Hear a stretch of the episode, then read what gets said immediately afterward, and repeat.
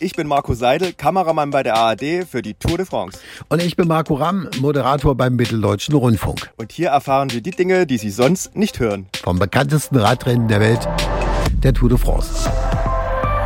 ARD. Gestern war Ruhetag, da gibt's doch viel zu erzählen. Fang mal an. Ja, also Ruhetag klingt natürlich erst immer super entspannt für alle anderen, aber dem ist nicht so. Eigentlich sind die Ruhetage immer die Tage, wo wir am meisten zu tun haben. Und nicht nur wir, sondern auch die Fahrer. Und zwar ist an so einem Tag sind ein Haufen Pressetermine. Also die Fahrer haben ganz viele Interviewtermine, zu denen wir natürlich auch fahren müssen. Und so war ich beim Team Bora, beim deutschen Team Bora Hans Krohe. Und das Schöne aber an solchen Terminen ist einfach, dass man dort die Fahrer einfach mal ganz entspannt auch sieht. Also nicht nur mit Helm und Brille, sondern äh, die stehen halt dann noch einmal mit Badelatschen vor einem, mit einem Wäschesack, ja, gehen da ganz entspannt, äh, schlurfen die dann zu ihrer Waschmaschine, die da in ihren Truck sind und lassen dort die Wäsche waschen. Und ja, das ist einfach total cool. Äh, man kommt den Fahrern da auch näher als sonst. Dann wird natürlich auch noch gefahren. Also die Fahrer sind dann nicht, dass die den ganzen Tag auf der faulen Haut liegen sondern die fahren auch noch, noch, eine Runde, also meist so anderthalb, zwei Stunden, je nach Typ. Der eine braucht ein bisschen mehr, der andere braucht ein bisschen weniger. Einfach um den Körper im Rhythmus zu halten, nicht ganz runterzufahren. So stand ich eben auch da, als sie sich gestern alle getroffen haben und der Belgier Jordi Meus von äh, Bora, der kam einfach zu spät. Ja, der kam da eine Viertelstunde zu spät, hat scheinbar die Abfahrtzeit nicht wirklich richtig, äh, hat er nicht richtig zugehört und das ist natürlich dann Gelächter und so. Und das ist einfach cool, äh, da auch die Fahrer nicht nur so verbissen verbissen und ähm, angestrengt zu sehen, sondern ähm, die genießen dann diesen Tag auch schon. Kommen denn am freien Tag auch mal die, ich sage jetzt mal die Ehefrauen oder so vorbei, um mal die Wunden zu tupfen oder äh, gibt sowas gar nicht? Also ich habe das jetzt nicht gesehen. Ich glaube, die Ehefrau in dem Fall ist eher der Physiotherapeut, der, der dann versucht, die, die müden Muskeln dann auch wieder irgendwie frisch zu bekommen. Und ich habe auch schon Fahrer gesehen, die dann auch mal am Pool liegen, ähm, einfach mal die Beine baumeln lassen. Ja. Und so saß ich dann gestern Nachmittag mit Fabian Wegmann, unserem Co-Kommentator, unserem Experten und äh, Simon Geschke vom französischen Team Cofidis in einem kleinen Garten vor ihrem Hotel. Die hatten das Hotel direkt neben uns. Und ganz lustig war es dann, als mit Fabian und Simon, als dann so zwei kleine Kitties kamen und die wollten dann Autogramme und die wollten dann auch ein Autogramm von mir. ja, und ich habe dann erstmal gesagt, no, no, ich bin kein Fahrer, bitte hier, das ist der frühere Profi, das ist der richtige Profi, dann haltet euch als sie, das sind die wichtigen, das sind die Hauptprotagonisten hier, ja. das sind alle nur Beiwerk. Wo, wobei bei dir hätte man es auch sehen können, du siehst ja jetzt auch nicht mehr aus wie 21, nicht wahr? So, die Fahrer haben doch, wenn du schon so nah rankommst bei Bora Hans Grohe, die haben doch auch alle ihre Eigenheiten. Da hat doch jeder so ein bisschen, ich könnte mir vorstellen, auch aufs Fahrrad, auf das sie sich da letztlich draufsetzen, so, so bestimmte Rituale. Ne? Also äh, gibt's da irgendwelche Sachen, die an dem Fahrrad mit dran sind? Ich sage jetzt mal von der Oma irgendwie ein Taschentuch dran gebunden oder irgendwie solche Sachen.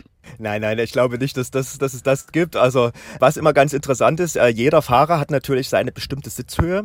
Und gerade wenn äh, so Fahrräder repariert werden, manchmal muss der Sattel vielleicht nochmal ein bisschen hoch und runter, aber die Mechaniker haben richtig so kleine äh, Büchlein und da steht wirklich jede Sitzhöhe von jedem Fahrer mhm. immer genau die Maße, so dass eben alles minutiös eingestellt werden kann. Da wird nichts dem Zufall überlassen. Selbst Ernährung spielt eine Rolle, bei dem einen Team mehr oder weniger, aber die haben alle einen Koch dabei, weil ja, man weiß halt in den Hotels meistens oder oft nie, was man wirklich bekommt.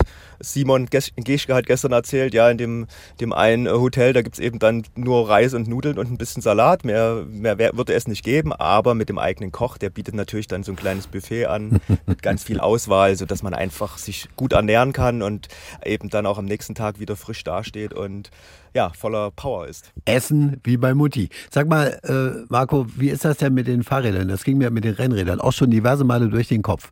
Ich kann mir nicht vorstellen, dass sie also wirklich mit einem Rad die Tour bestreiten. Also jetzt so ein, so ein Fahrer wie, äh, hier, wie heißt der, äh, Pogacar, der fährt doch nicht nur mit einem Rad die ganze Tour. Wann werden die ausgetauscht, nach wie vielen Kilometern? Und dann für die für mich interessante Frage, wo kann man diese Räder dann, wenn die am Straßenrand abgestellt werden, einfach mitnehmen?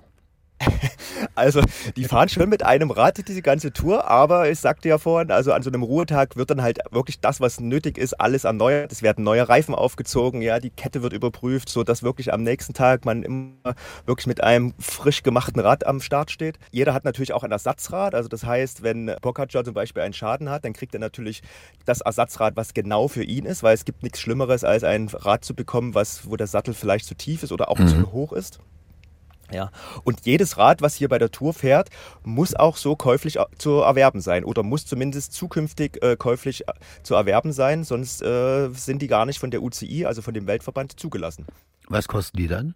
Ja, das ist schon so ein, so ein mittlerer Kleinwagen, ja, also ja, das ist schon, da stehen schon einige Werte darum. Also da ist man schon schnell im fünfstelligen Jahr. 15.000, so um den Dreh, war, oder? Ich würde schon denken, ja, da bist du, glaube ich, gut dabei. Äh, meist ist dann auch noch eine Sonderlackierung für die Tour de France dabei. Äh, ich glaube, das ist nach oben keine Grenzen, ja. Also hier ich, steht schon so die Formel 1 des Radsports am Start. Ich nehme eins, aber nur wenn die Kette geölt ist. Mein lieber Marco, vielen Dank für diese wunderbaren Geschichten wieder. Abonnieren Sie jetzt diesen Podcast, damit Sie die nächste Backstage-Geschichte nicht verpassen. Tägliche Ergebnis-Updates, meine Damen und Herren, und aktuelle Interviews, das wissen Sie zur Tour de France, gibt es natürlich auch im Sportschau Tourfunk und den finden Sie natürlich ebenfalls in der kostenlosen ARD Audiothek. Au revoir aus dem französischen Backofen hier. Ciao, ciao. Bald, ja. Tschüss. ARD